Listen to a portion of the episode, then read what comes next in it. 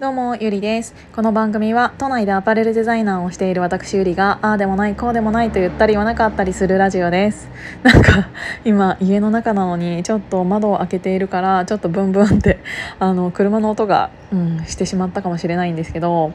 あの、昨日もね、うん、結構3本立てで、いろいろお話しした内容を、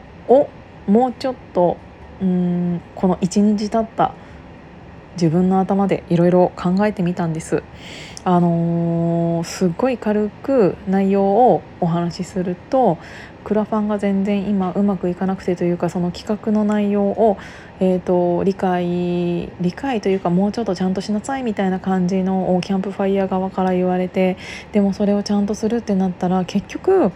うん1から100まで全部自分でやんなきゃいけないなとか思っちゃってでもうんそれをやるんだったら私がするべきじゃないなって思ってどうしようかな。なんか逃げちゃった方がぶっちゃけ楽だし逃げたい気持ちの方がすごく、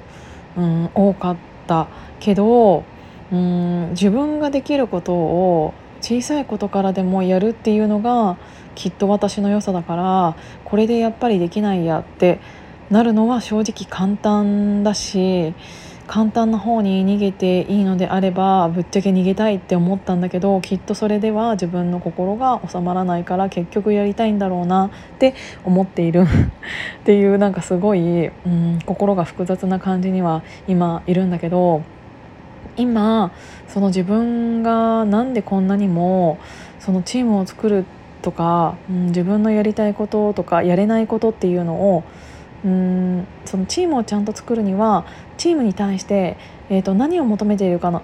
求めているのかっていうのを明確にしないと周りの人はどう動いたらいいかがわからないよね。っていうことを思ってじゃあ自分にできないことっていうのを明確にして相手に伝えるっていうのは大切だなっていう話を昨日させていただいたんですけどさあの今までのねじゃあなんで私がこんなにも自分ができないことっていうものをあの相手に伝えられていないのかって考えたら多分今まで自分がやったことないから何ができないのかがわからないんだなって思った。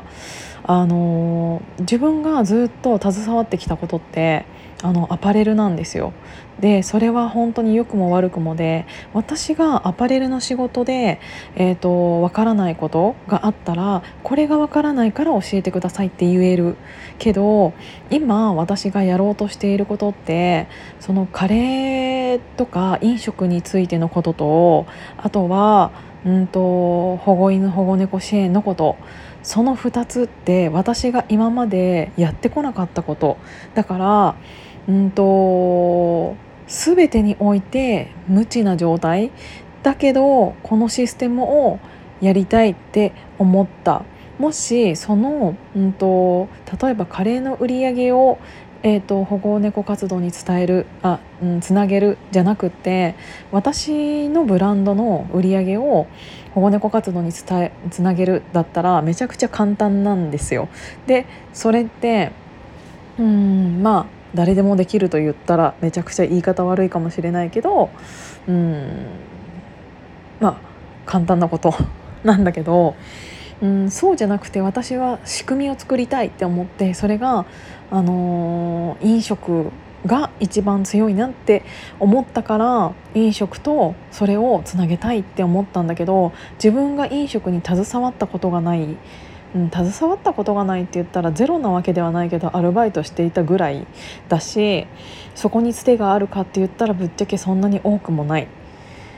全てのことに対してうんと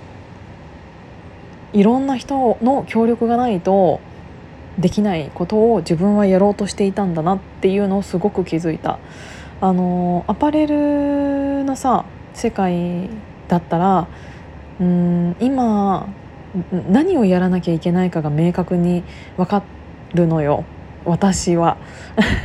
例えば、うん、みんなが、うん、こういう洋服を作りたいって思ったとするじゃない？でその洋服あの別注しないでアウトソーシングしないで一から自分で作らなきゃ作ろうって思ったとするじゃない？そしたら何から始めていいかって分かったりする？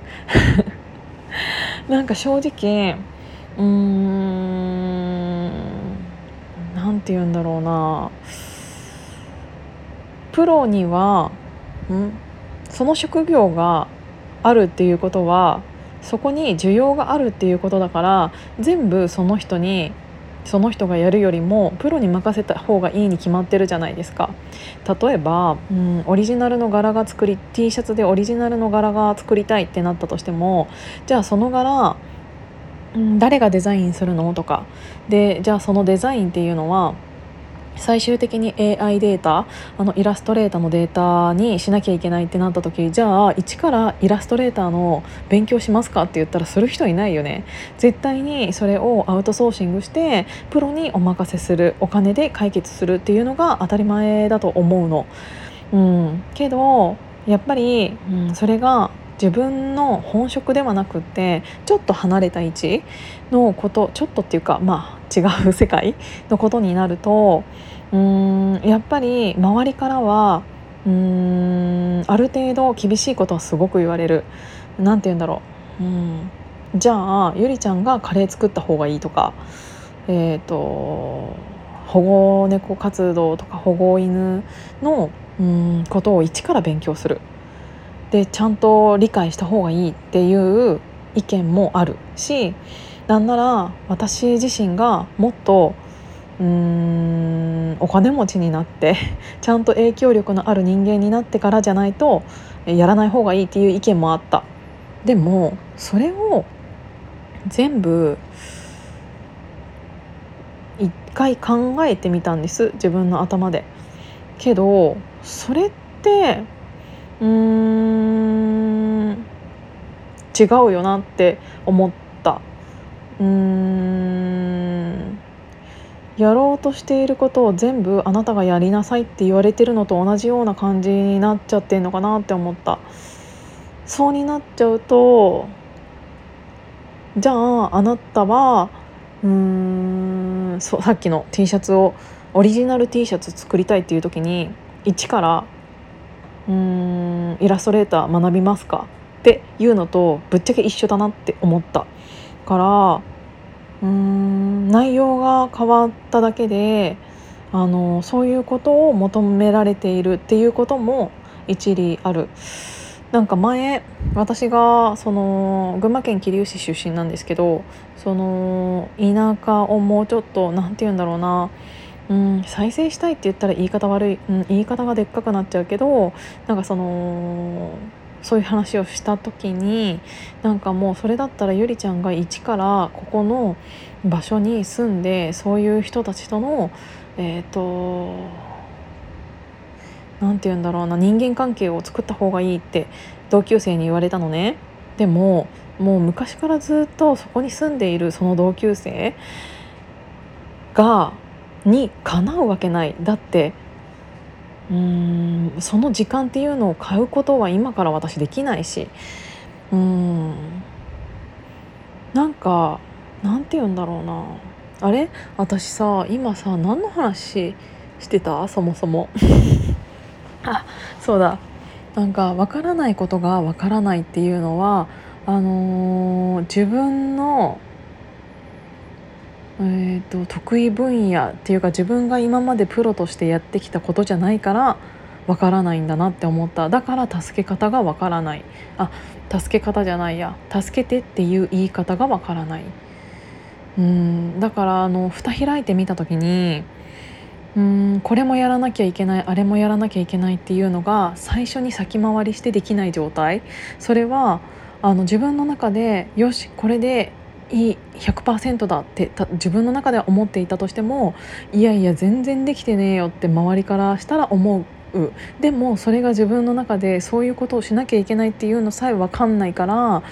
でどう調べたらいいか分からないとかってなるとやっぱり結局はあのー、分かる人に聞くし聞くとかその人に協力してもらうっていうことがしかできないかなって思うんだよね。うーん。だからとりあえずわからない意味が分かったのは自分がそこの道のプロでやってきたことじゃないことを今しようとしているからわからないことがわからないんだなって思いました。今日も聞いていただいてありがとうございます。じゃあまたね。